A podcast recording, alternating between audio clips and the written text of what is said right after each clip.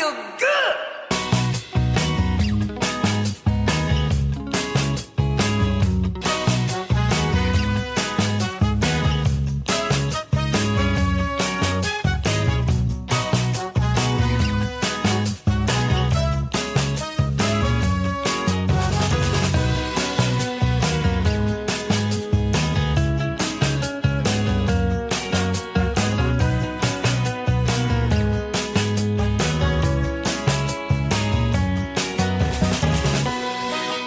Bonjour à tous et bonjour à toutes, merci beaucoup d'être avec nous, je m'appelle Yann et j'ai l'immense plaisir de vous retrouver chaque semaine pour un tout nouveau numéro de l'émission qui vous veut du bien, ça s'appelle Bulle de Bonheur. Le concept, vous le connaissez très certainement si vous écoutez depuis plusieurs semaines, 12 chroniqueurs vous présentent 12 bulles en lien avec le bien-être et la vie quotidienne, mais surtout en lien avec le bonheur. Ils sont trois à chaque émission, mais qui sont les trois chroniqueurs aujourd'hui et quels sont les trois bulles Eh bien, je vous propose de les découvrir tout de suite ensemble. On va commencer dans quelques instants avec l'informatique. La chronique s'appelle Ibule et c'est présenté par Stéphane. Salut Stéphane. Salut Yann, bonjour à tous. Alors, dis-nous de quoi vas-tu nous parler aujourd'hui?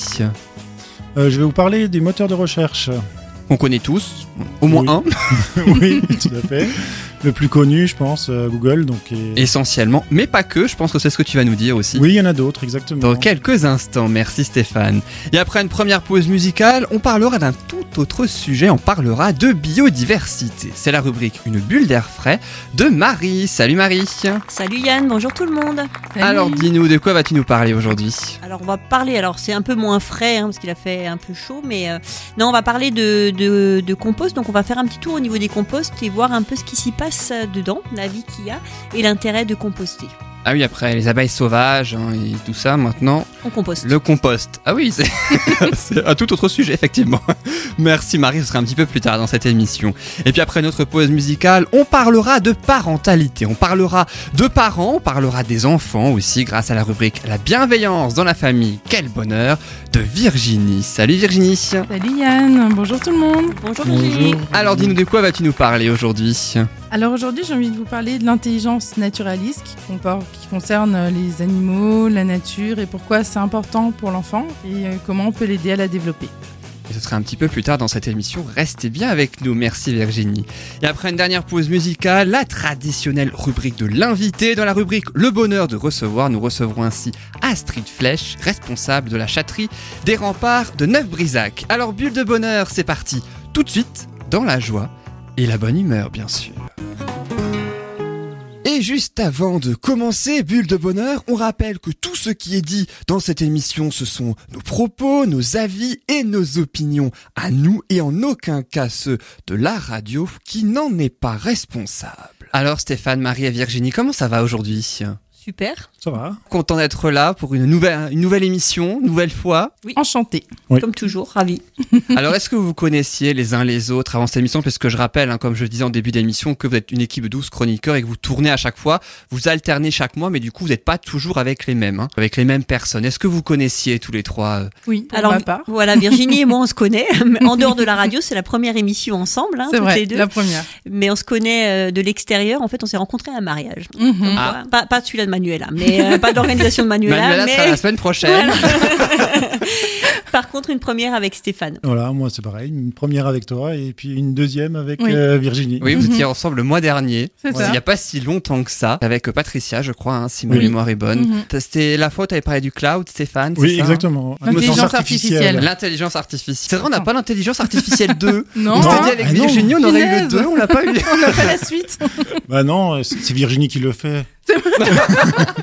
Ah bah, c'est Bah pas, oui, c'est l'intelligence de la nature. C'est vrai, C'est après l'intelligence intelligence. artificielle. Elle est pas artificielle. Ah, ouais. L'intelligence naturelle, de l'enfant, ouais. Voilà, et comme ça, on a, on- Bon, après, c'est on vrai a les deux concepts. Bon, c'est c'est C'est pas, c'est tout à fait la même, euh, le même domaine quand même, parce Non, que toi. Virginie, tu es vraiment enfant parentalité, donc. hein. Complètement. Eh. Mhm. Euh, tu es, euh, euh, quel est un petit peu ton métier? Explique un petit peu ton métier du coup pour les auditeurs qui te découvriraient pour la première fois. Alors moi, je suis accompagnante en parentalité positive, hein, donc je m'occupe euh, d'accompagner les parents. C'est du soutien, ça être du coaching. Je m'occupe euh, de faire des ateliers pour les enfants. Ça peut être des ateliers en partenariat avec une amie sophrologue. Ça peut être des ateliers où, euh, justement, entre autres, Marie interviendra pour euh, prendre de belles photos pendant qu'on en fera un atelier parents-enfants aussi. Donc c'est vraiment chouette. D'autres ateliers pendant l'été, voilà, j'aurais fait des ateliers aussi enfants où je travaille énormément la découverte, gestion des émotions, le respect de ses besoins. Voilà, travailler l'empathie, la coopération, c'est des sujets importants. Donc oui, effectivement, beaucoup de, beaucoup de sujets quand même que tu traites hein, en- Oui. à travers ton métier. C'est pas Mhm. juste les parents et les enfants. Donc, hein. Non, c'est, c'est, on va dire, toute l'éducation, général, toute ouais. la parentalité et aussi les professionnels de l'enfance qui en ont besoin des fois. Ouais. Mhm. Et justement, tu avais, euh, Marie avait dit que vous connaissiez euh, toutes les deux à votre première émission ensemble, du Oui. coup. Et puis Marie, toi, pour ta bulle d'air frais, tu vas nous parler du compost. C'est quelque chose que tu pratiques dans la vie ou? Oui. Oui? Oui, oui, on a, on a deux composts à la maison. Alors, c'est quelque chose qui, pour moi, que ce soit en appartement ou en maison, maison, c'est faisable. Je pense que c'est vraiment indispensable pour ramener la matière euh, première euh, sur nos sols qui se dégradent et qui perdent, justement. Tu vas nous dire en Mm. Quoi ce sera indispensable et j'imagine qu'est-ce qu'on peut faire euh, pour faire du compost, hein, du coup, c'est bien ça. Ouais. Dans ta rubrique, dans quelques instants, le bonheur de composter, tu l'as appelé. On, par- on précise bien, on composte pas le billet. Hein.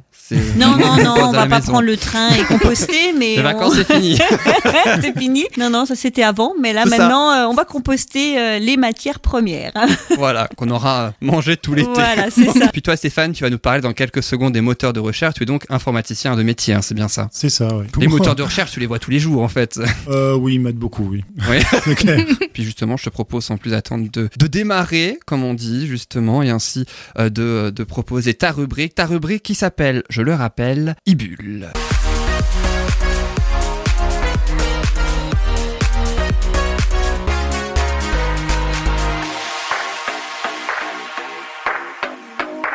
Alors je le disais, tu vas ainsi nous parler des moteurs de recherche. Il y a effectivement Google en moteur de recherche. Et quels sont les autres moteurs alors Alors, il y a en fait euh, trois moteurs de recherche euh, qui fonctionnent, dont deux, euh, enfin, dont Google qui est très, euh, très important. Il est utilisé à 98% de toutes les requêtes dans le monde, je crois. C'est énorme. oui. Une position dominante. hein. Vous avez même Google sur vos téléphones puisque c'est de l'Android et que c'est Google qui le fait. Voilà. Il faut savoir que Google a réussi quand même à développer tout un écosystème autour de son moteur de recherche hein, qui permet de faire euh, beaucoup de choses. Et donc, euh, nous avons les deux suivants qui sont aussi des Américains finalement, qui sont Yahoo et, et Bing. Bing anciennement, ou je sais pas si vous connaissez Bing. Non, je connais pas du tout Bing. Je Non. connais Yahoo, ouais, le moteur de recherche Yahoo, mais Bing, non. ça Ouais, donc euh, Bing en fait c'est le moteur de recherche de Microsoft Ah. et il est inclus dans les, les distributions Windows que vous, euh, vous achetez quoi, il est directement installé. Et donc c'est l'ancien MSN. Ah oui, MSN, oui, comme ça, ouais. Le Voilà. nom MSN, on MSN, c'était un ouais, vieux voilà, ouais, ouais, moteur ouais. de recherche. Mm. Ces deux-là, euh, donc Bing et Yahoo, ce sont les deux concurrents de Google, quoi, pour les quelques pouillèmes qui restent finalement. Et là, maintenant, il y en a un quatrième qui vient sur le marché en France et qui s'appelle Courant. Est-ce que vous avez déjà entendu Non, parler de tout. Quant? Non, Non. pas du tout. donc Quant, c'est un moteur de recherche français qui ne laisse aucune trace en fait de l'utilisateur. Ça veut dire que vos données personnelles sont protégées, il n'y a pas de, De tracking, en fait. de tracking, il n'y a rien. Voilà. Parce qu'il faut savoir que souvent il y a des, euh, des cookies ou des choses comme ça qui sont mis au niveau du, euh, du moteur de recherche qui permet après de vous donner des jolies publicités euh, ciblées et Mhm. autres. De garder en mémoire ce qu'on a cherché, puis Voilà. ramener les infos euh, comme ça indirectement. Voilà, et après on, on cherche une machine à café, et puis comme par hasard, quand on se retrouve dans les mails, on a de la pub pour des machines à café, voilà, ce genre de choses. Donc apparemment, Quant, moi j'ai déjà utilisé, et c'est vrai que je n'ai pas eu ce phénomène-là. D'accord. Ça c'est clair. Et on ne récupère pas les infos pour euh, des commerciales. Ouais. Ce qui peut être intéressant, par exemple, pour euh, réserver un billet d'avion, par exemple. Parce que on sait que les billets d'avion, euh, quand on revient le lendemain de la même recherche, c'est plus le même prix, parce que justement, ils gardent leur... Enfin, c'est tout Mmh. Ouais, un... ils, voilà, ils augmentent après le tarif à la Voilà, parce qu'ils recherche parce qu'ils savent qu'on a, on, on a vraiment envie d'y aller. Donc, Ouais, voilà, exactement. Donc euh, ça permet un peu de lutter contre ça. Et ensuite, on a un autre qui s'appelle Ecosia. Mhm. Je pense que celui-là, il interpelle plus au niveau de l'émission. oui, il me parle bien, moi. hein. Personnellement, je l'ai sur tous mes outils, en fait. Hein. J'utilise que Ecosia. Que J'ai pas vraiment recherché encore exactement ce qu'il faisait comme moteur de recherche. Ce que je sais, c'est que le moteur de recherche, il plante des arbres. Enfin, les gens qui ont fait le moteur de recherche plantent des arbres Ouais. par euh, N euh, requêtes. Est-ce qu'il existe une application, du coup, euh, sur euh, les applications mobiles? Alors, sur l'application mobile, moi, je l'ai sur mon téléphone, hein, Ecosia. Il faut juste le remplacer, en fait.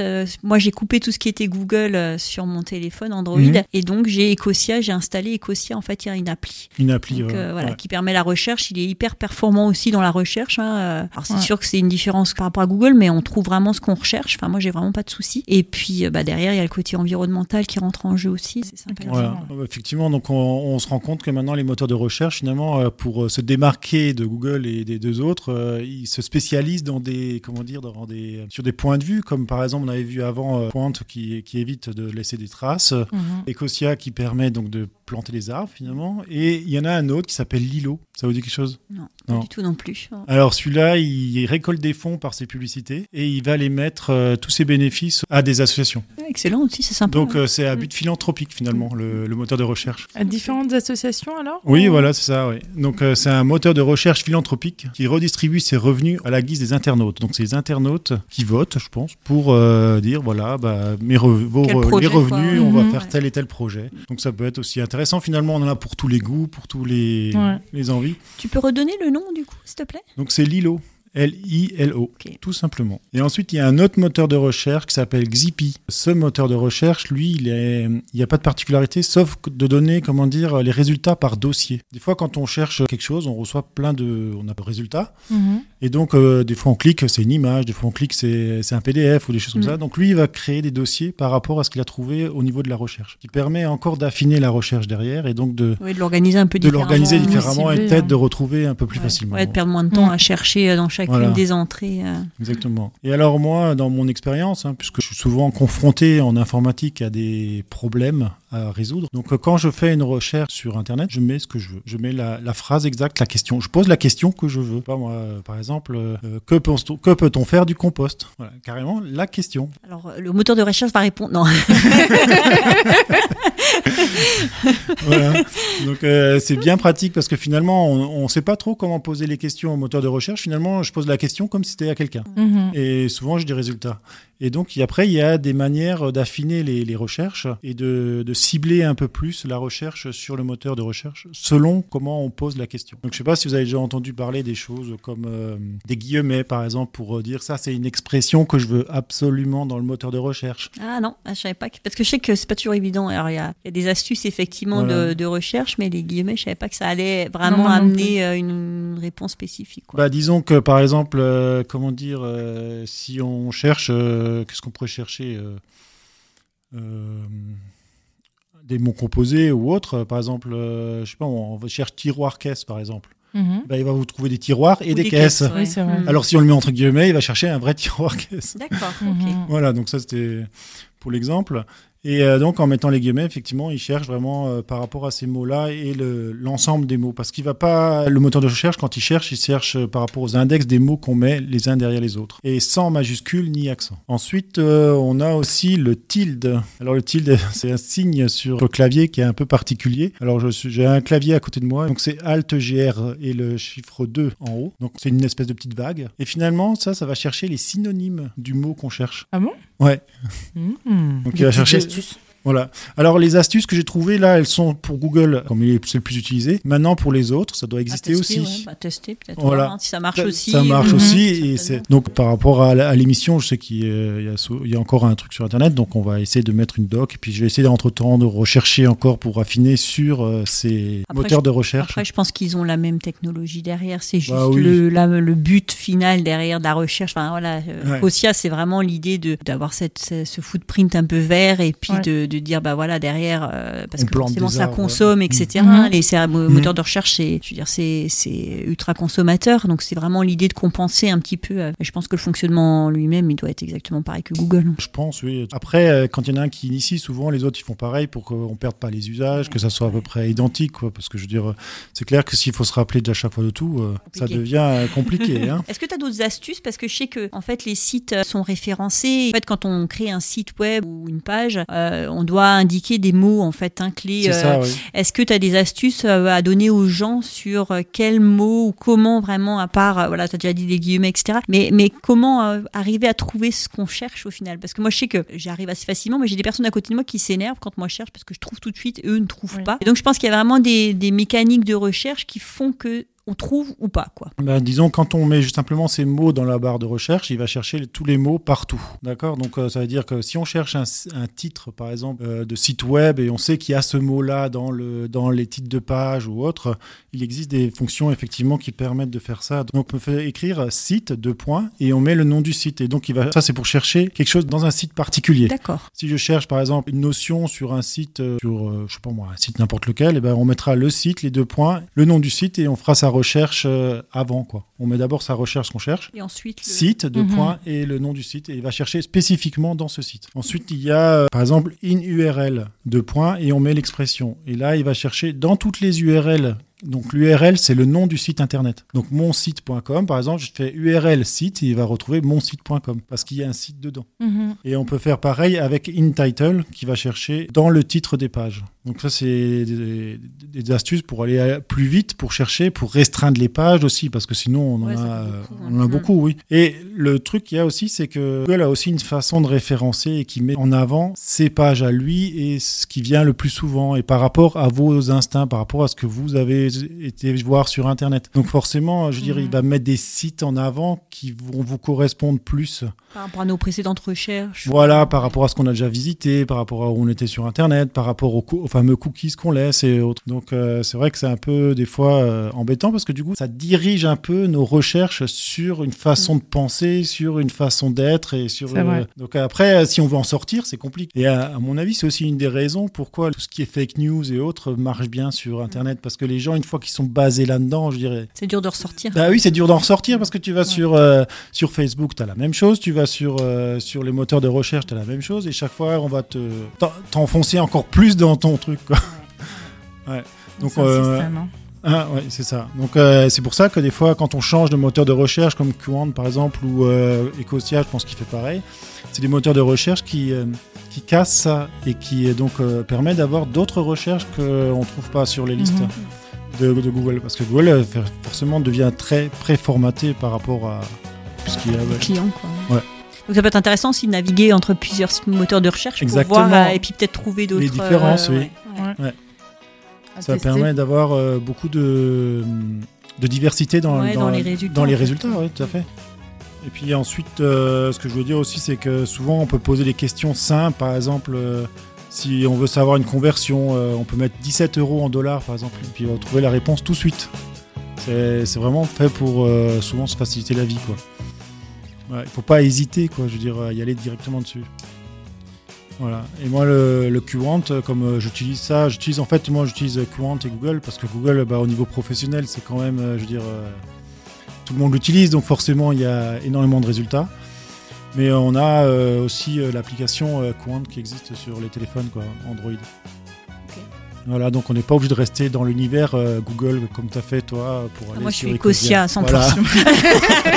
jusqu'au bout des doigts. Ecosia, Converti jusqu'au bout des doigts. Ouais, Même sur le téléphone, c'est bon à, à Ah faire ouais, ouais, aussi, moi je l'ai installé en encore. fait. Ouais, moi Ouais. je l'ai installé. Bah, téléphone, tablette, euh, tout. Ouais, hein, ouais, on ouais, peut, ouais, tout. On peut le mettre partout du coup. Et même sur l'ordinateur, moi j'ai un Apple, hein, j'ai Ecosia sur mon Apple. Et, voilà, ça marche partout, Mm. c'est fait, fiable. Internet et les moteurs de recherche, ça nous, ça nous sauve la vie, quoi. Ça a presque, ça a révolutionné notre quotidien, l'un Ah bah, comme c'est clair, l'autre. ouais. C'est vrai qu'il y, y a certes- il y a certaines choses, par exemple, moi, que je ne connaissais pas, tu vois. Pourtant, enfin, je me considère pas pour autant comme une grosse quiche en informatique. Ah bon? Mais eh ouais. Après, voilà, je suis bon. pas informaticien. hein, ouais. Voilà. Mais pourtant, il y, y a plein de choses que je connaissais pas, c'est marrant. Quoique, c'est peut-être là que je me dis que je suis peut-être finalement une quiche en informatique.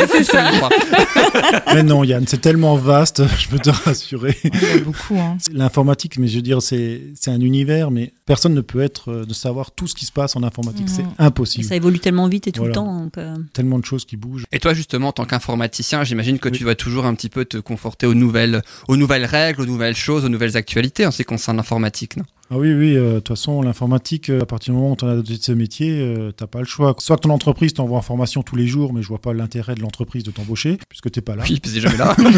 Ou alors tu cherches toi-même, quoi. Je veux dire, euh, et on touche à, à plein de, de thèmes. Aujourd'hui, j'étais sur des douchettes. J'ai jamais fait ça de ma vie, quoi. Mais pour euh, savoir, il y avait un problème sur une douchette pour euh, les, les codes barres. Mhm. Donc voilà, quoi. Après, bah, tu cherches, tu regardes, tu, tu regardes chez le constructeur comment ça marche, et puis euh, voilà, maintenant je sais comment marche une douchette. Donc, en quoi, en fait, tu, tu en apprends tous les jours. voilà, c'est ça, exactement.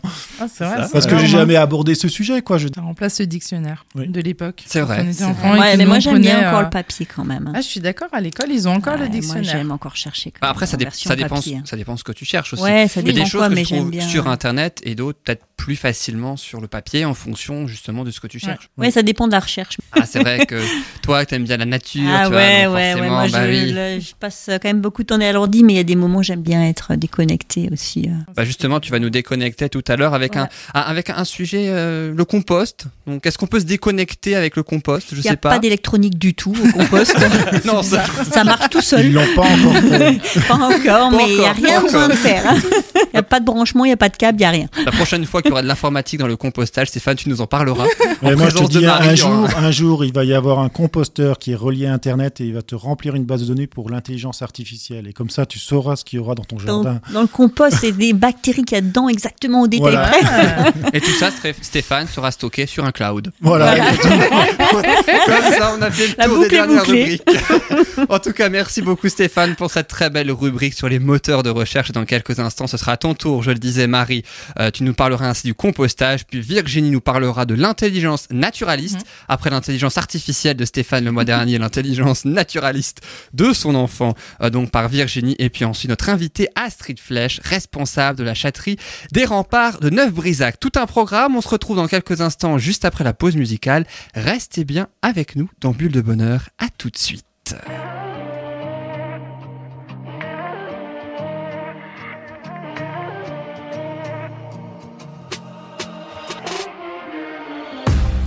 Sip and pass it on. Fill it up until it's gone. Send around another one. Let's sing another song. By the time when we were young and all the crazy shit we done, living like the special ones. In the sun, we're never gonna call, no, we never gonna rain. I don't even care because we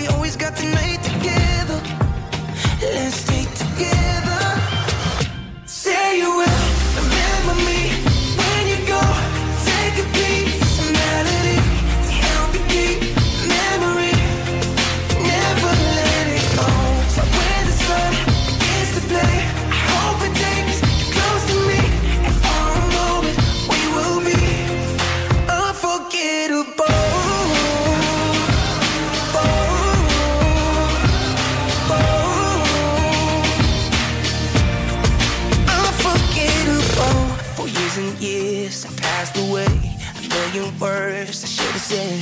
A million no's begin again. And bring me back to you. So put our song on repeat. Close your eyes and fall asleep. And I won't meet you in a dream. Lay with me. We're never gonna call, no, we never gonna rain. I don't even care because we always got tonight together. Let's stay together. Say you will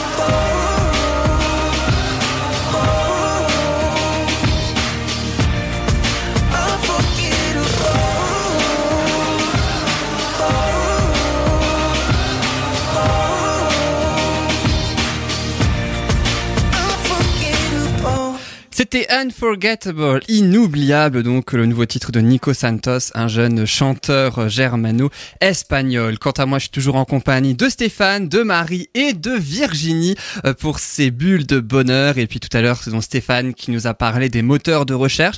Et là maintenant, Marie, tu vas nous parler du compostage. Est-ce que d'ailleurs on trouve euh, le compostage sur des moteurs de recherche? Tiens. Ah oui, oui, oui, oui, oui, composter, compostage, sans aucun problème. Non, non, on trouve énormément d'informations sur le compostage et euh, sur les composteurs aussi. Hein. Mais le plus important, c'est d'avoir des informations auprès de toi en plus. Si toi, tu pratiques le compostage, c'est encore Oui. mieux.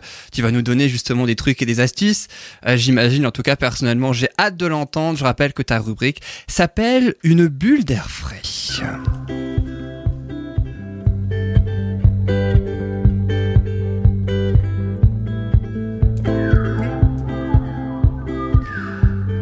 Alors, dans- en général, je présente cette rubrique en disant on va sortir de ce studio, on va ainsi parler des abeilles sauvages, on va parler de la permaculture, on va parler de plein d'autres choses. Je crois qu'on a parlé du nourrissage des oiseaux aussi il y a quelques mois. Bah là, on va sortir aussi, mais pour le compostage. C'est ça. Là, il y aura, enfin, il y aura aussi des animaux et des insectes et tout ça en fait. Hein. Euh, Ils sont toujours présents hein, dans n'importe où dans la nature. Mais oui, on va parler je ne du veux pas savoir dans quel état alors. hein.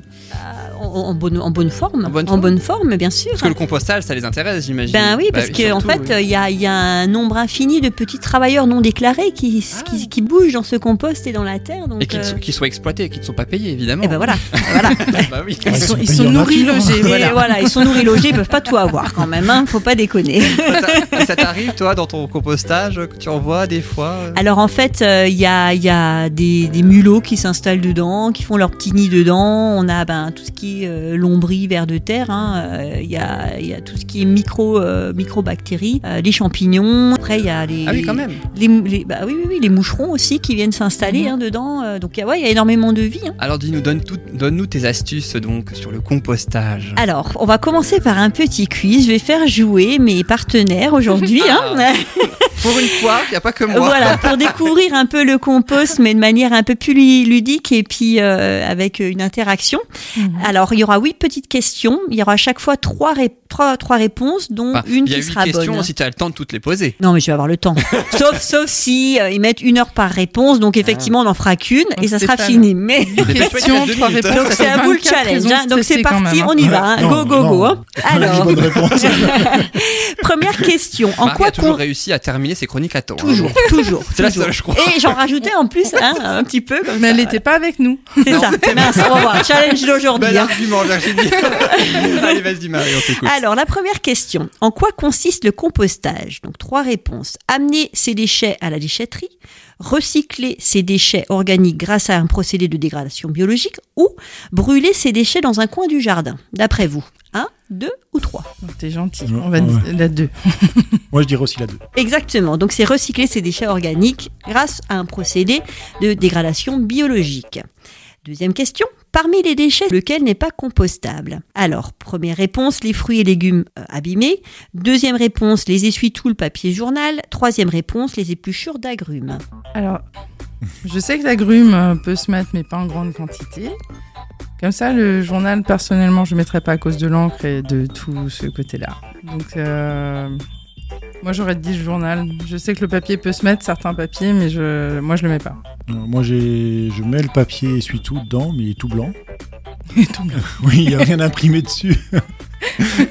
mais c'est vrai que peut-être que pour le blanchir, il faut euh, passer des, des produits, j'en sais rien. Euh, je sais pas, du coup, euh, les produits, les légumes abîmés, je les mangerai, moi. Enfin, on peut assurer pas la pourriture, Abîmé mais jusqu'où? voilà, c'est ça le problème.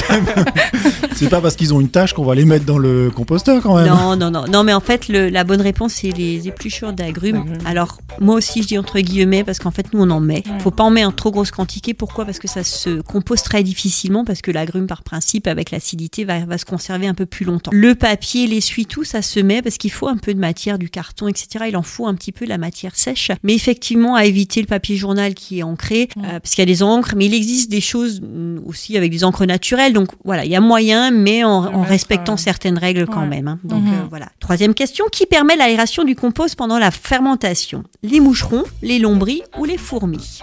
Moi, j'avais les lombris en tête. Ouais, moi aussi, le lombris. Les lombris, effectivement. Les moucherons et les fourmis sont présents dans les composts, Mhm. mais c'est le lombri qui fait vraiment le travail. Ensuite, à quelle époque de l'année peut-on composter?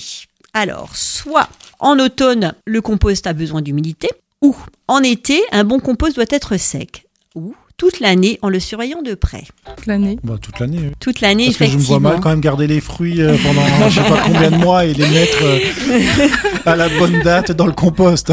Bon, la base dans le compost, c'est jamais vraiment forcément très agréable à, à voir, Ouais. à regarder, à Non, non, manger. hein, donc. Non, mais en fait, c'est toute l'année, effectivement, sachant que forcément, en hiver, c'est le compostage est beaucoup plus lent parce que la température est plus basse et le compost a besoin de chaleur pour se faire et pour fermenter. Et en été, parfois, c'est un peu plus compliqué quand il fait très très chaud, comme on a eu euh, l'été de cette année. Donc, quand il y a des fortes chaleurs, il y a, c'est très sec et donc faut un, rap- un apport d'eau, etc. Donc euh, voilà, il y a des, il y a des, ben, des moments très très très propices, mais c'est toute l'année qu'on peut en faire à surveiller, pas Mhm. forcément de très près.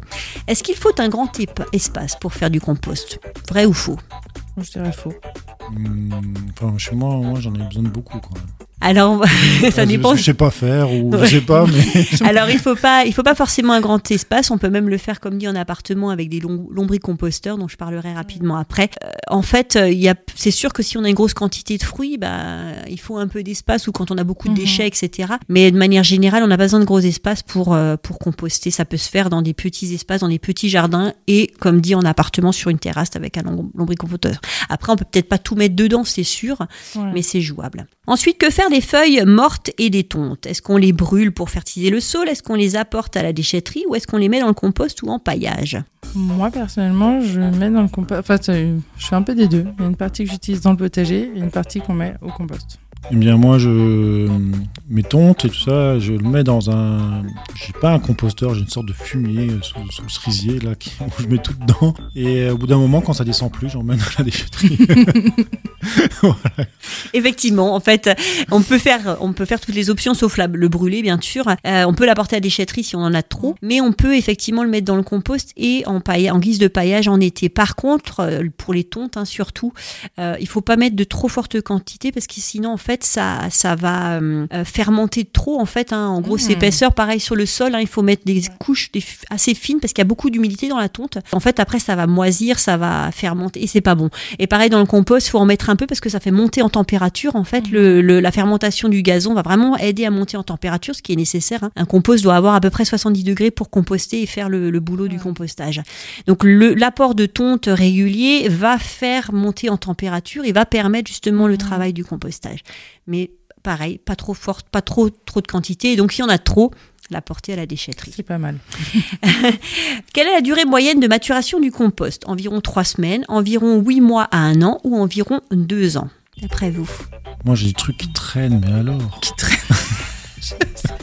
On voit des choses, du coup, là, ça va pas du tout. Je sais pas comment je me débrouille, mais je crois que je vais devoir prendre des cours. En fait, si c'est très long, alors en général, je sais pas pour toi, tu sais peut-être Virginie, toi, je te laisse d'abord répondre avant de ré- Sachant que je suis pas sûre de l'avoir fait euh, hyper correctement, mais c'est vrai que ça a mis, on va dire, globalement un peu moins d'un an. Et on a pu le récupérer pour utiliser au potager. C'est c'est ça, c'est à peu près 8 mois à 1 an. Après, c'est sûr, maintenant, peut-être chez toi, Stéphane, le problème, c'est si tu mets énormément d'humidité, tu apportes énormément de matière humide et très peu de matière sèche, le compost ne se fera pas bien. Donc, en fait, ça va durer énormément. ça- Ou alors, si tu. En fait, le compost a besoin d'un moment de pause. Donc, tu peux pas. Alors, nous, ce qu'on a, c'est deux composts, ou alors tu fais deux tas, hein, deux, Mhm. deux- deux silos. Ça peut se Mhm. faire en silo, comme tu disais, un fumier, hein, ce qu'on appelait Mhm. le fumier à l'époque. C'est de temps en temps le laisser se reposer et ne plus lui faire d'apport. Ou alors, faut que tu cherches par le dessous. Mais l'idéal, c'est de le laisser au repos et de mettre, de faire un autre tas que tu vas agrémenter chaque fois de la nouveauté.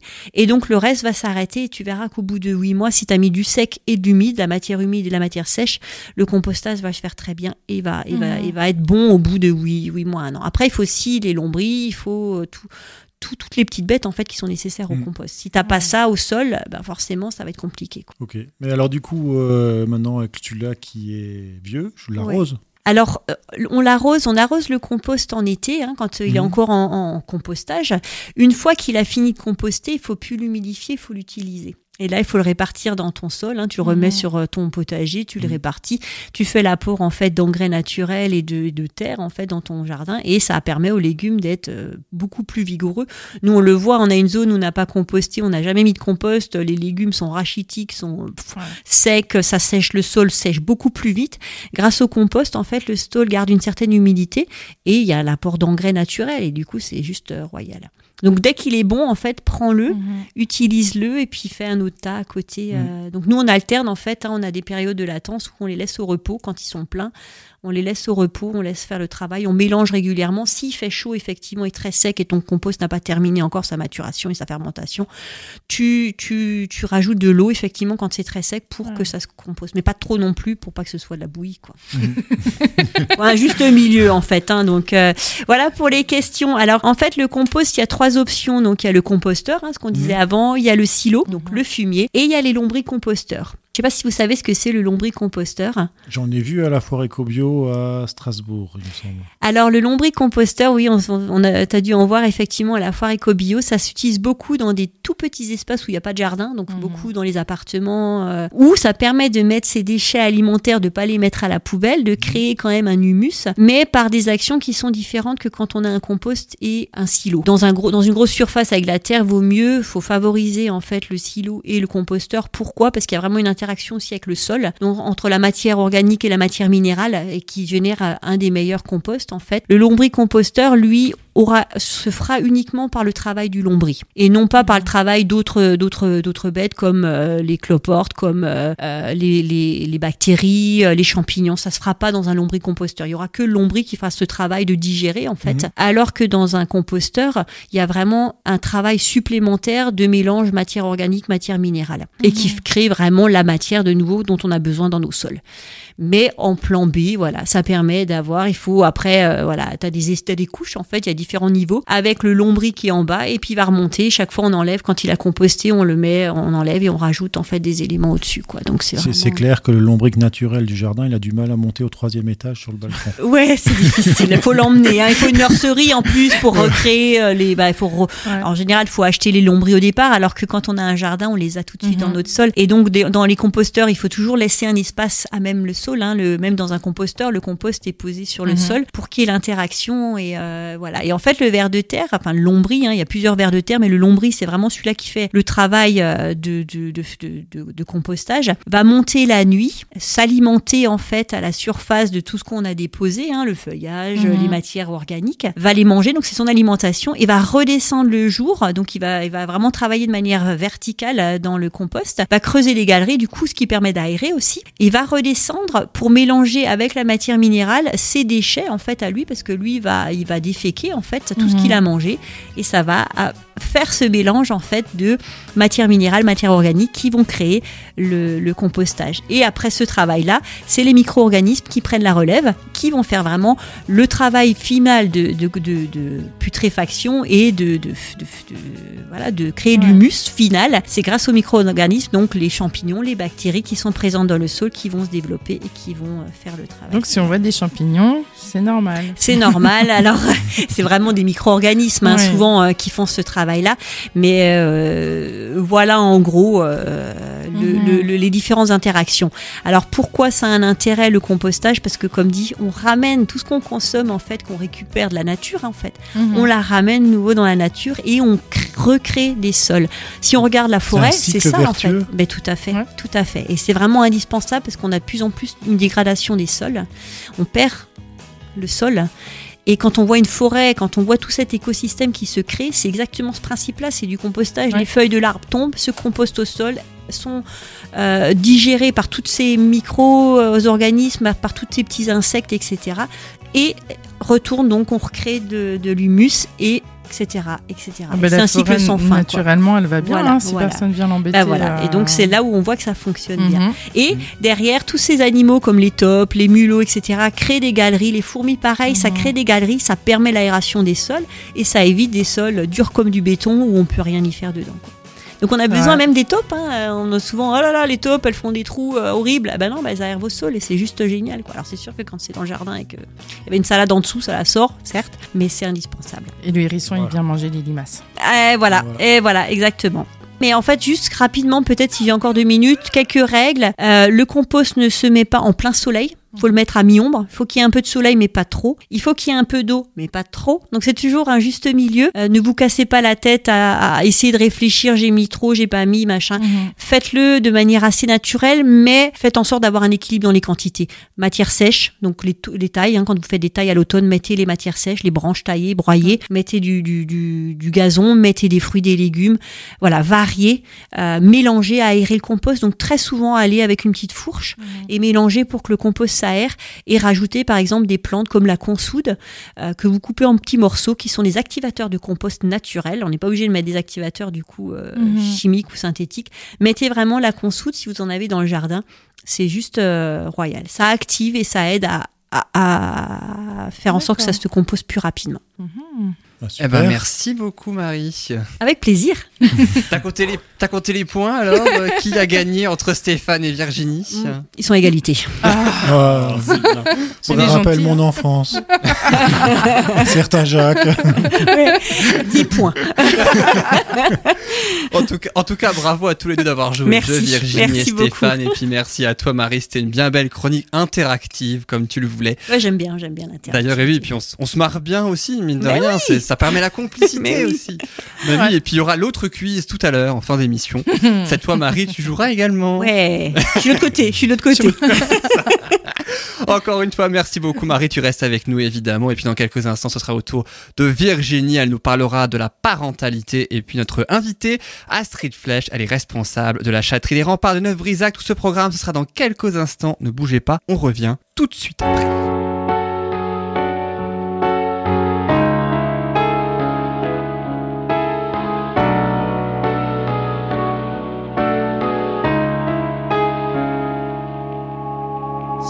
Sourire à une inconnue qui passe, n'en garder aucune trace, sinon celle du plaisir, savoir aimer sans rien attendre en retour, ni égard ni grand amour, pas même l'espoir d'être aimé, mais savoir donner donner sans reprendre, ne rien faire qu'apprendre, apprendre à aimer. Aimer sans attendre, aimer à tout prendre, apprendre à sourire. Rien que pour le geste, sans vouloir le reste, et apprendre à vivre, s'en aller.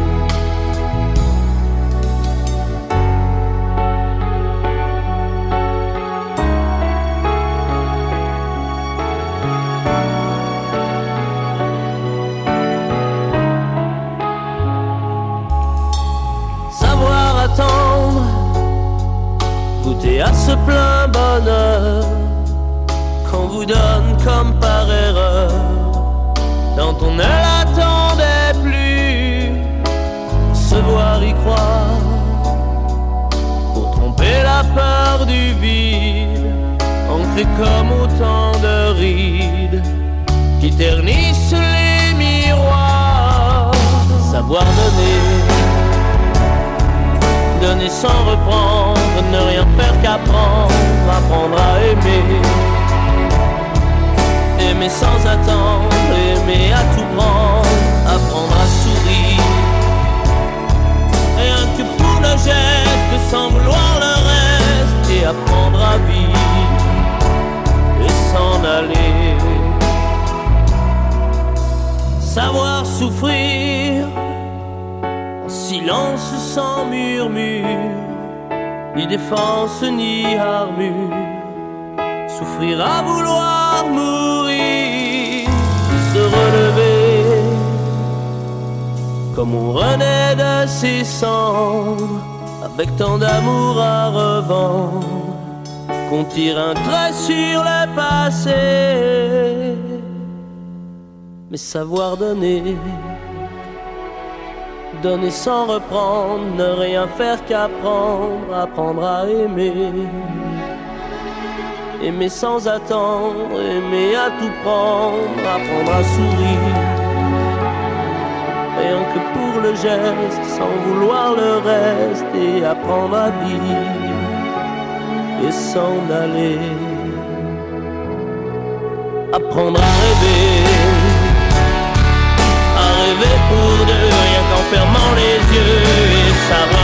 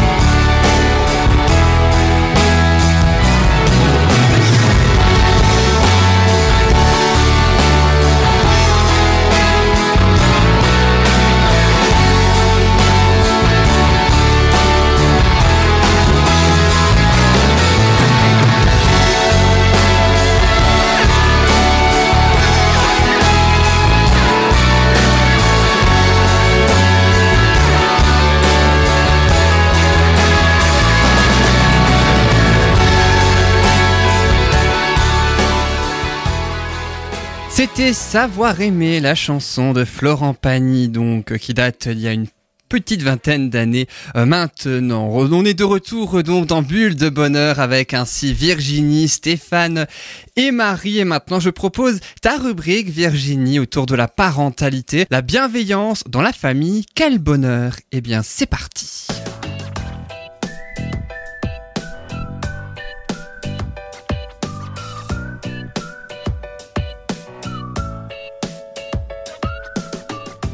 Alors hier, on le disait, c'était la rentrée, hein, bonne chance d'ailleurs à tous les écoliers. Et pour bien débuter, Virginie, tu vas nous expliquer l'intelligence naturaliste de son enfant, ou en tout cas comment la développer. C'est ça, tout à fait. Il faut savoir euh, qu'on avait huit intelligences. On peut rajouter euh, la dernière intelligence euh, émotionnelle. Donc je vais juste vous les dire les huit simplement, mais aujourd'hui je vais vraiment parler d'une en particulier. C'est les huit, il y a l'intelligence verbo-linguistique, logico-mathématique, visuel-spatiale, corporel-kinesthésique, musico-rythmique, interpersonnel, intrapersonnel et aujourd'hui naturaliste, écologiste, c'est celle dont je vais vous parler. On a tous ces intelligences en nous, mais il y en a effectivement qui prédominent. Ça ne veut pas dire que ça va être comme ça de l'enfance à adulte, hein, ça peut changer. Et c'est un peu ce qui est problématique dans la scolarité, c'est qu'il y a certaines intelligences qui ne sont pas forcément euh, visibles. L'enfant ne peut pas les exprimer, les montrer, les développer. L'intelligence naturaliste écologiste, elle va être travaillée d'une certaine façon à l'école, mais on peut la développer encore plus à la maison. Et elle n'est pas uniquement accessible à ceux qui ont un jardin. c'est pas Exactement, possible. exactement. Donc c'est vrai que encore l'autre soir, bah, pour dire bonne nuit aux enfants, ils sont venus me rejoindre dehors. On s'est posé, on a regardé les nuages, on a regardé la lune, la forme qu'elle avait par rapport à la veille, Les étoiles. les étoiles, les nuages, quelle forme ils ont, qu'est-ce qu'on voit. Et rien que ça, c'est se poser, prendre un temps et observer. Et ça, c'est bénéfique hein, à l'enfant. Ça lui fait découvrir énormément de choses. Alors après, en fonction des âges, on peut aller un peu plus loin hein, dans les noms, dans tout ça, vraiment développer. euh, bah, c'est quoi un nuage, comment c'est tout ça. Mais rien que tout petit, juste déjà leur donner cette envie. Et si maintenant je vous pose la question dans vos souvenirs d'enfance, en termes de nature, alors ça peut être vraiment euh, ouais, la nature, la forêt, la campagne, la mer, tout ça, ou les animaux, qu'est-ce qui pour vous a été un souvenir mais vraiment agréable? À moi, sans hésiter, c'est dormir à la belle étoile. Hmm, Sans rien, sans tente, sans rien. Juste un sac de couchage dehors dans l'herbe en été, Le bonheur, au mois d'août. au mois d'août. Ah, génial. Et moi, c'était les balades avec mon grand-père. Mon grand-père était un grand amoureux de la nature. Il connaissait toutes les plantes, tous les insectes, etc.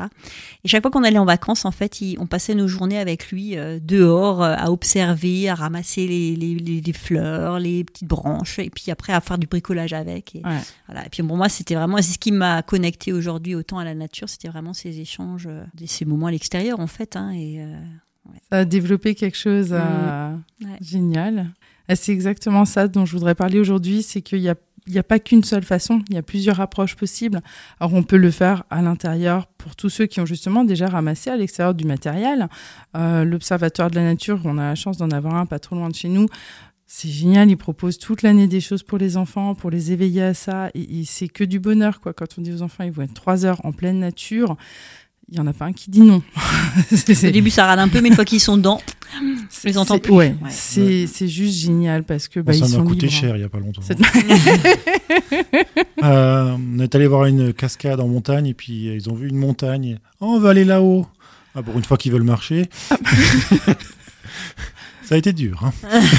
Et vous l'avez fait. Et on l'a fait. Et après, ils ont vu l'autre derrière. Non, peut-être pas. Et on l'a fait aussi. Ah, c'est vrai Parce qu'il n'y avait pas le choix ou... Bah, disons qu'ils étaient quatre là à ce moment-là, donc euh, quand t'es que deux, bah, tu fais pas trop le poids.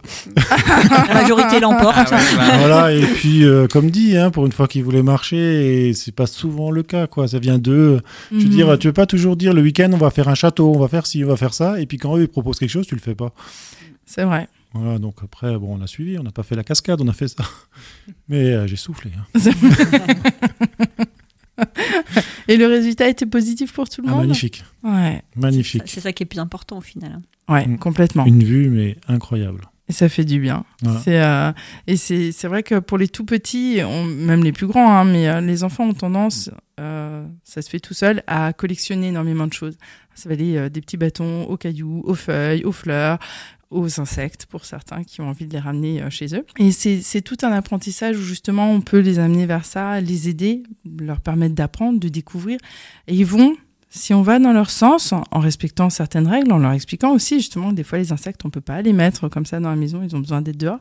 C'est quelque chose qui va permettre de développer cette intelligence. Alors nous, on le voit pas forcément. On va se dire voilà, c'est que des fourmis, c'est que des. Mais non, non, les connexions dans le cerveau, elles se font. Et plus l'enfant va pouvoir apprendre, plus l'enfant va découvrir, plus ces connexions vont se faire. Donc tout ce que nous, à l'œil, c'est invisible, on s'en rend pas compte. Lui, en fait, il grandit, il grandit, il grandit. Et plus ces connexions vont se faire, plus il va prendre en assurance. Ce qui fait qu'à un moment donné, son intelligence, là, bah, si elle est bien nourrie, bien remplie, soit il va continuer encore de développer d'autres choses, soit il va peut-être justement pouvoir aller vers d'autres intelligences. Il y a différentes façons. Alors c'est vrai qu'on peut bien sûr aller dehors, on peut profiter aussi des cinq sens. Quand je dis cinq sens, hein, vous y avez la vue, il y a l'odorat, il y a l'ouïe, il y a le toucher, il y a, je suis en train d'en oublier Le un, goût. le, le goût, merci. Bah, quand j'étais petite, hum, moi, je, aucun souvenir, mais on m'a dit que j'avais mangé une limace. Alors, je ne sais pas le goût que ça, j'ai aucun souvenir de ce moment précis. Mais l'air de rien, je me dis, et pourquoi pas après tout? Parce que bah voilà, ils sont là, ils sont tout petits, ils sont devant. On met des enfants devant une flaque d'eau. La plupart des adultes vont se dire, ah non, tu vas te mouiller, tu vas te salir. L'enfant, ça va juste être le bonheur. C'est Ouais, des, sensibilités qui se développent après par rapport à la nature, des ouvertures. Et c'est un respect de la nature. C'est que si on les laisse faire ça, courir dans un tas de feuilles, alors oui, bien sûr, celui qui a ramassé son tas de feuilles, qui, qui a galéré pour faire son joli tas, il va voir l'enfant qui saute et qui lui en met partout. Par contre, on peut le faire avec l'enfant. Et dire, ok, tu veux sauter dans le tas, pas de souci, mais tu viens m'aider. Ça s'apprend aussi, en fait. C'est pas juste l'enfant qui vient déranger, c'est lui dire, pourquoi pas, mais viens d'abord m'aider, on fait un tas, tu sautes, et après on mettra les feuilles où il faudra, au compost ou pas, au pied d'un arbre s'il a besoin. Mais il y a plein, plein de façons de le faire. On a aussi, effectivement, je vous parlais de, de se poser, prendre le temps. Alors moi, je parlais de la lune, là, le soir, ça peut être le lever du soleil, ça peut être énormément de choses. Ça peut être justement observer un orage. Les enfants ont peur, à un certain âge, des orages, des éclairs, du bruit. Le fait de se mettre derrière une fenêtre, de prendre le temps avec eux, de regarder et, et finalement de leur montrer, mais comme c'est beau, Ouais, la beauté d'un éclair, de. c'est magique. C'est oh et le bruit qui réalise en fait que ce bruit, bah oui, il est, il est intense, il peut faire peur, mais si on regarde finalement, c'est beau, c'est presque un concert quoi. Mm. Ce qu'ils m'ont dit au-dessus, elle me dit maman, mais en fait c'est un concert de musique. Ouais, c'est ça. Avec euh, un- en fait ouais, c'est un concert. Il y a des les lumières, il y a ouais. il y a tout. C'est un show. Il y a un show. Ouais, C'était vraiment ça. Après, on a en fait, euh, on parlait des animaux, il y a aussi les arbres. Alors, C'est vrai qu'il y a tellement de variétés d'arbres différentes, de leur en faire prendre conscience en fait. Et pas juste de les regarder, mais de les toucher. Ça, c'est énorme. Quand les enfants vont, ils sont, ils sont demandeurs de ça. Il y a pas longtemps, et, et- et je remercie euh, la maîtresse de ma fille, les autres maîtresses aussi, qui ont fait vivre plein d'expériences, mais je pense à celle-ci en l'occurrence. Ils étaient en classe verte et les enfants ont adoré ramasser des crottes. Alors oui, adultes, on peut se dire, ah, mais, mais quel bonheur de toucher une- des crottes de différents animaux, de découvrir en quoi c'est fait. Les arbres, c'est la même chose. Ils ont besoin de toucher, de de- d'avoir cette sensibilité au bout des D'avoir doigts. L'interaction, en fait, réelle. euh, Complètement. De sentir, en fait, parce que tous les arbres n'ont pas la même odeur. Nous, dans le potager, quand ils arrosent les arbres aromatiques, ils me disent, Hum, ça sent. Ah oui, ça sent, c'est important aussi de développer tout ça. Et c'est vrai qu'on a tendance un petit peu à l'oublier. Il y a autre chose qui est essentielle. Alors là, j'en viens aux parents qui sont effectivement en appartement, j'en connais pas mal, pour qui c'est compliqué et je le, je le conçois complètement. Mais de pas hésiter tant que possible à sortir. Parce qu'ils ont besoin de se dépenser, besoin de se connecter à la nature. Alors dans les aires de jeu, hein, il y a déjà les bacs à sable, il y a le sol, tout simplement, les enfants ils jouent par terre, c'est déjà le bonheur. Si vous avez un jardin, profitez-en. Si on peut faire des balades en forêt, près d'une cascade avec une montagne. Et partir à la montagne après, mais. mais c'est mais c'est exactement ça. C'est vraiment de profiter. Ils ont besoin. Un enfant qui est dehors, on sait aujourd'hui que son intelligence, elle va se développer parce qu'il va pas être en condition d'enfermement. Il va pouvoir apprendre par lui-même. Il y a des écoles hein, qui sont de plus en plus maintenant dans la nature.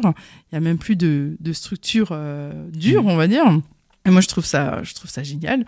Donc, c'est vrai qu'il ouais, y a tout ça. Après, on parlait des collections, ça c'est important. Les herbiers, je sais pas si vous en avez fait quand vous étiez plus jeune. Ah Ouais, non, fait ouais, génial.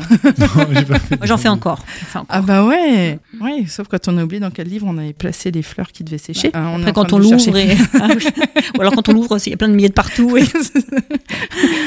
oui, je l'avais pas, pas rangé au bon endroit, mais, euh, mais j'ai promis à ma fille qu'on allait le retrouver où elle avait mis toutes ces jolies fleurs.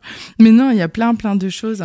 Après, Moi, moi, ce que je conseille aussi, euh, je, je te, je te coupe vite, mais Mhm. ce que je conseille avec les enfants, c'est d'acheter des toutes petites. Il existe des, alors pas pour les tout petits parce que c'est compliqué à regarder, mais il existe des petites loupes qu'on peut acheter chez Nature et Découverte pour pas cher et qui permettent en fait quand on se bat dans la nature, c'est très léger, hein, ça fait euh, allez la taille d'une pièce, un peu plus grand que d'une grande pièce. Et en fait, euh, on la met dans la poche, on va se balader et on prend ça pour observer. On voit des choses et en fait, on se rend compte de la magie de la nature quand on prend une fleur et qu'on met euh, la petite loupe dessus. On voit des détails qu'on n'imagine même pas même pas. Mm. Et pour les enfants, moi je vois quand je fais mes ateliers avec les enfants, euh, ils sont mais ah, c'est euh, l'émerveillement, c'est ah waouh c'est beau et en fait euh, les gens prennent conscience et les enfants aussi. Ben, en fait, faut pas détruire parce que c'est tellement beau. Ouais. C'est c'est tout bête. La- tu complètement. disais la loupe, elle a une taille d'une pièce, c'est ça? Ouais, à peu près, ouais, c'est ça, ouais. J'ai du mal à m'imaginer une loupe avec la taille d'une pièce. Mais en fait, ouais, ouais, c'est vraiment vu, et hein, ça se met sur sur l'œil. En fait, on rapproche D'accord, très ah, près de l'œil euh, et euh, Ah oui, c'est vraiment, ouais. c'est Mm. vraiment petit, quoi. Ouais, c'est à peu près. Et tu vois des merveilles avec juste une petite Ah ouais, ouais. ça. Alors c'est épais, hein. Elle est, elle est, Oui. elle est pas, elle est pas. Oui, pour elle est pouvoir pas- mieux voir, Voilà, le oui. diamètre est pas large, mais elle est très épaisse. Mais c'est, c'est génial, c'est royal. Franchement, c'est, c'est les loupes de botanique en fait aussi. Après, il y a, d'autres niveaux de loupes, mais euh, c'est génial. Ah mais pour les enfants, ouais, clairement, Mm. parce qu'ils sont justement dans l'observation, ils ont besoin, ils sont eux, ils sont demandeurs et ils vont voir des choses que nous peut-être adultes on va plus regarder, Mm. des, des, des détails de couleurs, des choses voilà où nous on connaît, on regarde peut-être plus de la même façon. Les enfants, ils ont besoin, ils ont Ils découvrent. ils, ils- ouais, et puis ils vont aller plus loin. Moi, j'ai des fois des enfants qui me disent Tu as vu J'ai, Ah oui, elle est belle ta fleur bleue. Me- Non, mais tu as vu là, à l'intérieur, le petit trait, tu as vu qu'il est violet et pas bleu. Alors j'approche. Ah oui, c'est vrai. Et ils sont, ils sont, ouais, ils sont plus attentifs que nous. euh, Et du coup, je trouve ça génial parce que plus on leur permet ce développement, et puis ils sont fiers. Ils sont fiers, ils gagnent en assurance. Et c'est ça qu'on veut pour les enfants aujourd'hui, c'est qu'ils gagnent en assurance pour justement avoir envie d'en découvrir plus et avoir envie de penser par eux-mêmes. Un enfant qui est comme ça dans la nature, je suis, je- je- bien sûr, je suis pas en train de dire qu'il faut lâcher son enfant en pleine nature et revenir le chercher le soir. L'accompagner, c'est pas mal. C'est voilà, ça peut être bien. Mais non, c'est vrai que le fait en fait de leur permettre de vivre ça, c'est des enfants qui vont vraiment grandir sereinement. Parce qu'on a tendance à avoir un certain rythme de vie, à- il y a un stress qui est là, même pendant les vacances. Des fois, ben, il y a des enfants, ils connaissent pas forcément le rythme des vacances. Quand on a la possibilité de faire pause, mais même les parents se rendent compte combien c'est agréable. C'est calmant, ressourçant Mm. et. euh, Complètement. Et le contact des animaux, parce que là, on a parlé pas mal de la nature. Les animaux, alors, euh, il y avait déjà une chronique, il me semble, sur la médiation euh, animale. Oui. Il y a quelques C'est temps. une hein. invitée, oui. Ouais. Oui, oui, il y a, quelques- il y a au début, même c'est la cinquième émission, oui. Ouais, et ça c'est vraiment chouette parce que les, les- les enfants ont besoin d'animaux. Alors on peut pas tous en avoir chez soi, hein, c'est normal. Mais si vous avez la possibilité de les amener vers des animaux, il y a des structures, il y a des fermes, il y a plein de choses. C'est génial. Ça Là, j'ai une ça superbe tous les adresse pour sens. ça. Où ça? À Fribourg, euh, juste avant Fribourg, il y a la euh, le zoo, enfin c'est un zoo ferme du Munenhof. Et c'est magnifique. Et franchement, je dirais même si on n'est pas très, pas trop d'argent, c'est 5 euros la place de parking et on rentre dans le zoo tous. Ouais, tous ceux vrai. qui sont dans la voiture vont dans le zoo et on peut faire des pique-niques. Ouais. Il y a une aire de jeu au fond qui est tout simplement magnifique pour les enfants. Et je veux dire, euh, franchement, c'était, moi j'ai trouvé ça génial comme endroit. Sympa. Il y a un superbe aquarium, il y a les animaux, il y a. euh, Voilà quoi, j'ai j'ai vraiment c'est bien grand aimé. Oui, c'est très grand. C'est grand. ouais. Ouais. Moi, je l'ai fait qu'une fois, mais franchement, c'était un super souvenir aussi. Et alors, les enfants, ils adorent les. Comment on appelle ça les- Ils ont fait des cages euh, en béton pour, euh, pour les enfants qui puissent jouer et c'est des, des terriers comme ça, comme les. Allez. pas des terriers. C'est. hum, Il y a une espèce de, grande, de grand tunnel comme ça où c'est comme les, Oui. comme les, les petites, les petites souris là, les suricates, voilà. Ouais, Donc, ça, je me souviens pas. Ouais. C'est, franchement, c'est génial. Mais par contre, c'est exactement ça. C'est le fait de pouvoir profiter des animaux et du coup de la nature, là en l'occurrence, parce que c'est. Il n'y a pas assez. gr- Enfin, il y, en a un, quelques-uns, mais il y a aussi cette liberté. Oui. C'est c'est vraiment agréable comme balade et, et pas cher, effectivement, non plus. euh, c'est à prendre en compte pour pas mal de familles aussi qui ne peuvent Exactement. pas tout payer.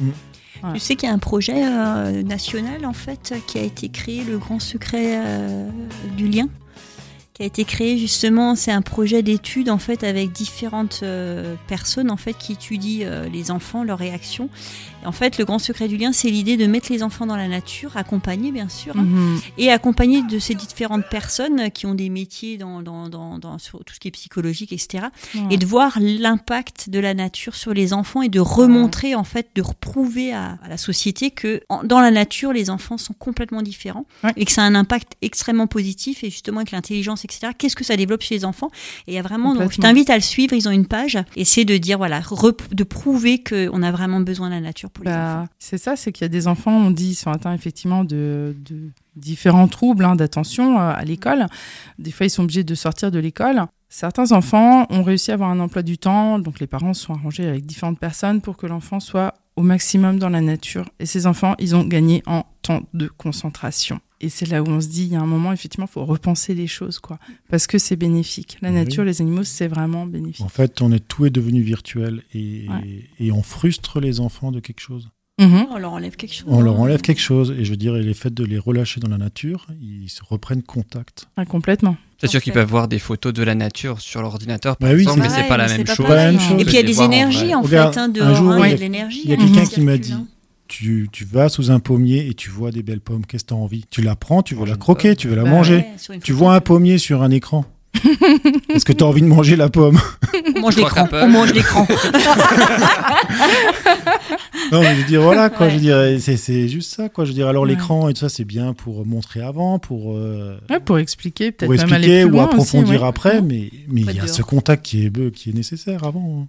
Ouais, Et puis, Pour complètement. moi, hein, c'est primordial. Puis c'est bien parce que la, la- la deuxième partie de cette émission est assez centrée nature quand même, puisqu'on va en parler dans quelques instants avec plutôt les animaux, mais mine de rien la nature hein, aussi euh, est, euh, est concerne est concernée euh, donc. Et puis en tout cas merci beaucoup pour cette belle rubrique Virginie. Merci à vous. voilà la bienveillance dans la famille quel bonheur. Le titre est tellement beau et il est tellement vrai aussi le titre je de ta pense. chronique hein, j'entends effectivement Ah, c'est sûr que si tu penses pas c'est toi qui titre c'est plus flippant quand même on va se retrouver dans quelques instants avec notre invité, juste le temps d'une petite pause musicale. Là aussi, il est question d'un petit animal. On se retrouve juste après ça. À tout de suite.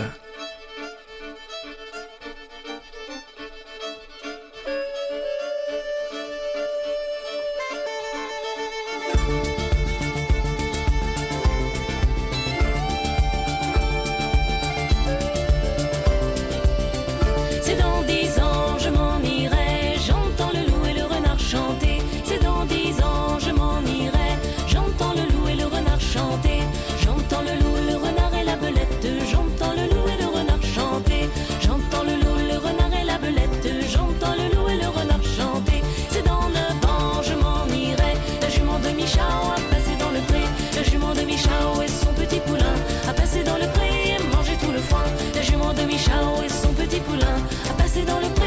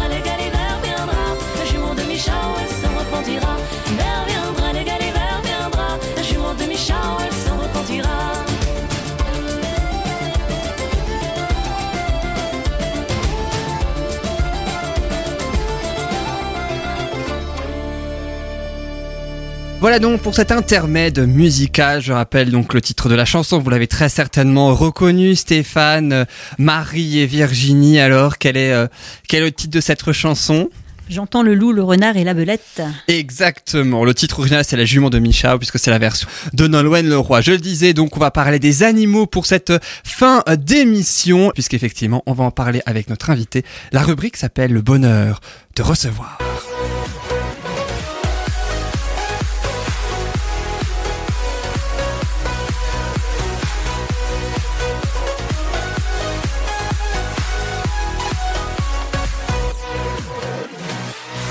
Alors on va parler justement de ces animaux avec Astrid Flèche, président de la châterie des remparts de Neuf-Brisac. Astrid Flèche, bonjour. Bonjour, bonjour Mer- à tous. Merci beaucoup d'être avec nous en tout cas pour parler, comme je le disais, des animaux. Particulièrement parler du chat dans un premier temps. On va aussi parler de la châterie des remparts de Neuf-Brisac hein, que vous représentez, tout comme l'association Animaux en détresse. Alors juste avant les deux traditionnelles questions, après ton quiz, Marie, voici le mien. Maintenant, maintenant tu- je peux jouer. Maintenant, tu vas jouer, comme je le disais donc. Alors, ce sont deux questions un petit peu plus particulières, puisque d'habitude, ce sont vraiment des questions centrées sur l'invité. Là, ce sont deux questions centrées sur le chat. L'animal. Je vous propose donc la première question avec évidemment trois possibilités de réponse à chaque fois. Une seule est la bonne et je ferai un tour de table ensuite. Quelle affirmation insolite concernant les chats en général est vraie? Je sais que vous adorez ce genre de questions. Oui. Vrai ou faux Là, c'est vrai. Est-ce que c'est vrai un chat français a été envoyé dans l'espace? Est-ce que c'est vrai l'ouïe d'un chat est moins bonne que celle d'un chien? Ou est-ce que c'est vrai que dans l'Égypte antique, les Égyptiens considéraient le chat comme un diable? La première, la deuxième ou la troisième Quelle affirmation est vraie? Marie, Virginie et Stéphane. La Qui a une première, hein. idée Tu dirais la première, le chat envoyé dans l'espace? Ouais. Il me semble qu'il y a un chat, il y a- je sais qu'il y a quelque chose, Oui. qui avait- il y avait un animal qui avait été envoyé dans l'espace, donc je dirais le chat, oui. Mais est-ce que c'est un chat hein, C'est justement Oui, oui, oui. il ça la question, oui, tu penses? voilà. Virginie et Stéphane? Euh, la 2. La 2, donc toi tu penses que l'ouïe d'un chat est moins bonne que celle d'un chien, c'est ça? Voilà, oui, pourquoi Et toi Virginie, la 3, comme ça on aura- Non.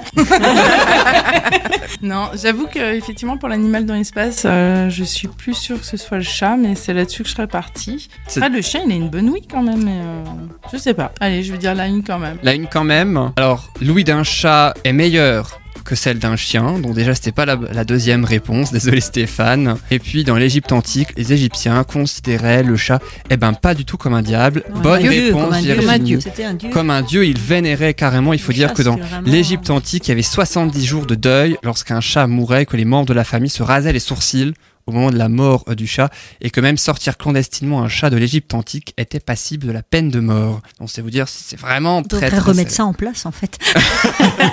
Exactement, on va, en- on va en parler effectivement pour le chat français dans l'espace. Le chat s'appelle Félicette, il a été envoyé dans l'espace avec succès le 18 octobre 1963. C'est le seul féin à être revenu. Il y en a eu un deuxième qui a été envoyé dans l'espace, un autre chat, une semaine plus tard. Lui, par contre, il est parvenu en vie. Bravo en tout cas à Virginie et à Marie. Alors, je le disais justement, ce chat Félicette, il a été revenu avec succès de l'espace. Le problème, c'est qu'il a dû être euthanasié après pour des études. Malheureusement, oui. Malheureusement, oui. C'est les revers de la science. C'est ça, pour tester. C'est vrai qu'il n'y a, pas que les- ouais. il y a pas que les rats ou les souris. En général, c'est plus sur les rats et les souris. Il y a aussi les chats, malheureusement, en Et les l'occurrence. chiens aussi. euh, Les chiens aussi, les exactement. Et, et justement, la deuxième question concerne justement ceci. Quelle est la peine maximale encourue pour abandon d'un animal domestique ou tenu en captivité? Est-ce que la peine maximale, c'est un an de prison et 10 000 euros d'amende? Est-ce que c'est deux ans de prison et 30 000 euros d'amende? Ou est-ce que c'est 5 ans de prison et 50 000 euros d'amende? Donc là, on parle pas que du chat, on parle tout animal domestique ou tenu en captivité. Pour, pour moi, la réponse c'est pas suffisamment. Mais euh, Malheureusement, oui, mais il y a l'une des trois ça, ça qui sert est pas de leçon, mais c'est la deuxième. hein, Je dirais la Je deuxième. dirais la c'est deux deuxième, ans, Marie, ouais. Virginie et Stéphane, qui réfléchissent. Hein, ils- Ah oui, on réfléchit. oui. On s'est perdu là.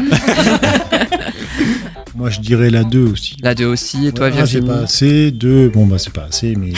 Oh non plus, c'est pas assez, mais La Voilà. une, la deux, la trois Et n'est par pas assez. reste, Même la euh, 4 n'existe n'existe pas serait pas assez. Du coup. Bah, disons que comparé à, comparé à d'autres lois par rapport aux enfants et tout, oui, je me dis que la 2, c'est c'est peut-être jouable. hein. Même si c'est pas ce vers quoi moi je tendrais, mais euh, oui. Eh ben la bonne réponse était bien deux ans de prison et 30 000 euros d'amende. C'est la 2. Mais C'est c'est la une peine loi maximale. qui n'est pas souvent appliquée malheureusement. Et c'est très rare justement. Si elle était rare. au moins appliquée, ce serait déjà un grand progrès. Après, on pourrait la durcir quand même un petit peu parce que les gens qui font du mal aux animaux, malheureusement, c'est un entraînement pour eux et après ils s'attaquent souvent aux enfants et même parfois aux adultes. Si Oui, vous faites du mal à un animal, c'est que vous êtes déjà du côté psychopathe et malheureusement c'est quelque chose qu'on ne peut ni soigner ni guérir et que ça évolue souvent en grave, en beaucoup plus grave et c'est les humains qui payent après. Oui, c'est vrai qu'après, il y a aussi d'autres petites choses. hein. le fait que le tribunal peut décider en plus de confier définitivement l'animal à une fondation ou une association de protection animale, Oui. peut également prononcer à titre complémentaire l'interdiction définitive ou non de, De détenir tenir un animal, voire l'interdiction pour 5 ans maximum d'exercer euh, l'activité professionnelle qui a permis de préparer ou d'effectuer l'abandon. Et en cas de maltraitance ou d'abandon, il faut contacter les autorités, les services vétérinaires de la direction départementale de protection des populations et ou une association justement de protection animale et euh, animaux en détresse aussi, hein, j'imagine, c'est bien ça, à Street Flash, on peut aussi euh, dans ce cas-là. Et là, Oui. si je puis dire, hein, Oui. d'ailleurs, vous contactez du coup. hein. On a beaucoup, beaucoup de mal à obtenir que la loi soit appliquée avec rigueur. C'est c'est parfois terrible parce qu'on est obligé même de rendre des animaux à des gens qui sont de véritables bourreaux. Tout ça parce qu'on tombe sur quelqu'un de... La justice est souvent laxiste Ouais. ou ne comprend pas bien le problème.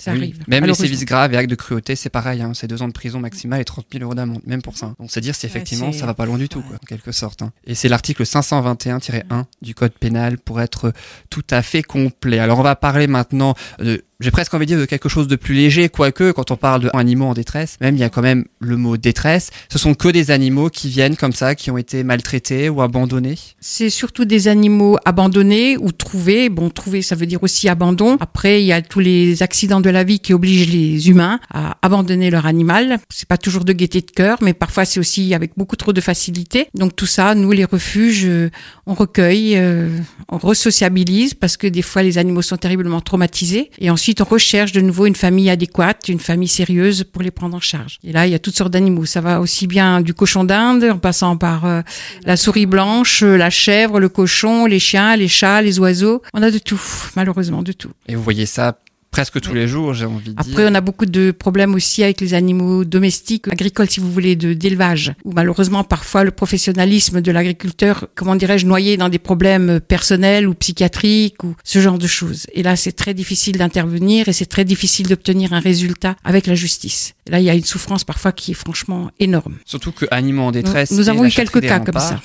Vous êtes tous bénévoles, hein, donc vous voyez tout ça. On est tous bénévoles, bénévoles oui, exactement, pour tous aider bénévoles. Et oui, et puis vous êtes président de la Châterie des Remparts de Neuf-Brisac, hein, je, euh, je le rappelle. Oui. Est-ce que vous pouvez peut-être expliquer pour peut-être ceux qui ne connaîtraient pas la Châterie des Remparts et aussi C'est une quand association que nous avons créée seulement en 2014 à la demande du maire de Neuf-Brisac qui souhaitait nous aider un petit peu et donc euh, il voulait aider une association, ce qui est logique. Avant, euh, nous travaillions à titre personnel et nous étions aussi membres de la SPA de Colmar. Et à ce moment-là, on a créé cette association surtout pour répondre au problème des chats libres, c'est-à-dire tous les chats errants qui naissent un peu partout, qui n'appartiennent soi-disant à personne. Et ce problème est devenu énorme. C'est devenu une prolifération qui pose problème d'une part pour les chats eux-mêmes, qui vivent dans des conditions souvent effroyables, et aussi d'un problème maintenant écologique, Et parce que bien sanitaire sûr, aussi. et sanitaire bien sûr, parce que ça fait des dégâts euh, au niveau des oiseaux, au niveau d'autres animaux. Donc euh, cette association que j'ai créée, c'était pour répondre à un besoin. La SPA pouvait pas y répondre réellement, donc c'est moi qui ai créé ça. J'ai eu un terrain de la commune et ce terrain a été aménagé pour ces chats libres. Tous stérilisés, tous identifiés, tous sauvages, pratiquement tous, donc euh, parfois pas soignables. Et quand un animal sauvage n'est pas soignable, on abrège ses souffrances. Là, il faut bien le dire, on n'a pas le choix. Mais euh, dans l'ensemble, ils vivent plutôt bien. Il faut que les gens soient responsabilisés, il faut que les animaux soient stérilisés, il faut qu'ils soient nourris, bien sûr. C'est surtout ça le problème. Il faut que les gens comprennent que quand on prend un animal, on ne peut pas le laisser faire ses petits n'importe où, n'importe comment. Vous êtes en principe propriétaire de l'animal, mais aussi de sa descendance. Et ça, beaucoup de gens, bah, ils comprennent pas. Euh, bah non, ma chatte, elle a fait les petits là-bas, c'est pas mes oignons. Bah si, mais ça, c'est Ouais, difficile à faire hein. comprendre. Donc maintenant, on essaye de convaincre les maires aussi. On va essayer d'obtenir des arrêtés municipaux. Le problème est devenu trop important, trop vaste, avec trop de dégâts. Il faut que ça cesse. Et j'ai entendu, enfin, j'avais discuté avec des associations euh, où ils disaient justement qu'il y avait de plus en plus, et aussi des vétérinaires, qui étaient face à de plus en plus de maladies aussi aussi parce qu'il y a Oui. tellement de voilà tout et de, fait, de, tout à de- fait. de- de prolifération de chats qui sont avec euh, des frères et sœurs, etc. Enfin, et que du coup, il y a vraiment Oui, une euh, montée de vous avez- certaines maladies. Si vous et- voulez, naturellement, le chat se reproduit très vite. Une chatte fait ses petits déjà entre 5 et 6 mois. Donc la nature, elle règle le problème à sa façon. Les chats sont très sensibles à des tas de maladies. Et en plus, quand ils sont consanguins, qui arrivent malheureusement fréquemment, ils ont des défenses immunitaires plus faibles. Donc ces maladies, elles galopent, elles galopent. Il faut pas oublier que certaines maladies peuvent se transmettre à l'homme. Du chien à l'ho- à l'homme, du chat à l'homme. Je parle pas des rats, hein, je, je vous dis pas. C'est donc il faudrait quand même que les gens en prennent conscience et qu'on puisse limiter cette population pour qu'elle soit saine et pour qu'elle ne transporte pas des maladies. C'est ça aussi. Ben, Vous avez actuellement la grande mode des cochons nains. Je suis désolée, mais nous avons la peste porcine qui est quelque chose de très grave. Ça a l'air idiot, mais non, euh, il faut faire attention à ce genre de choses. Il n'y a pas des vaccins pour toutes les maladies. Le chat, vous avez la toxoplasmose. C'est important de limiter la, cette population-là. Et nous, les refuges, on n'en peut plus. On ne peut plus, on en a ras-le-bol de réparer la connerie humaine. Oui, c'est un peu ça ce que- que vous faites quelque part. Oui, pour- voilà, c'est ça. Donc, si vous voulez, des fois, partout. on devient un peu, Bah oui. on est un peu méchant, un peu agressif, parce que c'est toujours des Ah oui. bêtises humaines. Parfois, ça part de bons sentiments, mais et nous derrière, on rame énormément pour réparer tout ça, parce que tout être vivant a droit au respect. Il a droit à une vie correcte. Si on respecte l'animal, on respecte l'humain. Et si vous le respectez, si vous n'avez pas les moyens ou si vous n'avez pas le temps de vous en occuper, vous n'en prenez pas. Après, je pense qu'il y a aussi un manque de connaissances et je pense que ça va en Exact lien avec euh, la chronique de. Virginie où euh, je pense que c'est vraiment sur les enfants qu'il faut qu'on compte maintenant et transmettre ce savoir Oui. à- aux enfants. Parce que moi, je le vois, je suis beaucoup aussi dans des associations et je milite pour d'autres animaux, hein, les abeilles Oui. essentiellement. Et en fait, c'est un- il y a un réel manque de connaissances aussi Oui. des gens. Ils, Mais le problème, savent c'est plus. que les parents n'ont pas beaucoup de connaissances. Comment voulez-vous Bah, sûr, transmettre mais quelque bien chose sûr. Et ils ne cherchent pas. Alors qu'on a des outils merveilleux, justement. Les moteurs de recherche. Bah, on, Le fameux lien avec on- on commence à chercher, comme vous dites, le mode d'emploi ou ce qu'on pourrait aller voir et après on va le voir en vrai. C'est ça Surtout qu'il aller le faudrait voir faire. en vrai. Voilà, surtout. Voilà. quand on regarde Oui, l'historique, voilà l'histoire de l'homme, Mhm. mais c'était avec un respect de l'animal, c'est-à-dire C'est que l'homme a toujours mangé de, de l'animal, Ah, oui. mais il le faisait avec tout un rituel derrière de respect. C'était vraiment l'animal était vénéré parce que justement il lui apportait ouais. la nourriture. Alors que maintenant on vénère plus l'animal, maintenant c'est devenu un objet, une chose. C'est euh, On voilà. en parlait l'autre fois dans le film euh, Avatar avec euh, une, ma seconde fille où je lui disais c'est vrai que c'est beau dans, dans ce film-là en fait quand ils sont obligés de tuer l'animal ben ils le remercient. Mm. Et, et, C'est ça. et- et moi quelque part ouais moi ça me ça, ça, hein, me fend le cœur quand on voit les abattoirs ce qu'ils peuvent faire aux animaux ben je trouve que c'est ça il faudrait qu'on revienne à ça effectivement c'est si on n'a pas le véné- choix ce côté vénéré, enfin, ouais, voilà, ouais, de- qu'on ait au moins le respect de ce qui va nous ça. donner ouais de la de la présence d'esprit de ce qu'on va faire aussi Oui, être fait. reconnaissant, tout Nous faisons simplement. partie d'une chaîne, presque si vous voulez, dire. alimentaire. Le fait que nous sommes très très nombreux, nous les humains, et Ça le fait de manger aussi. beaucoup de viande, le beaucoup, Ouais, c'est ça ça qui est de trop. Oui, c'est ça qui est de trop.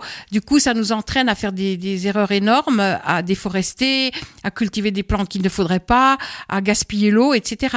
Donc c'est c'est tout un équilibre qu'il faut retrouver, toute une raison qu'il faut retrouver. Je suis un peu pessimiste, hein. j'ai Non, non, j'ai non. du mal, du mal à le croire et Ça prendra sûrement il du temps. près parce que d'être fini. Hein. Tout prend du temps. temps, mais en tout Ouais. cas, ne désespérons pas.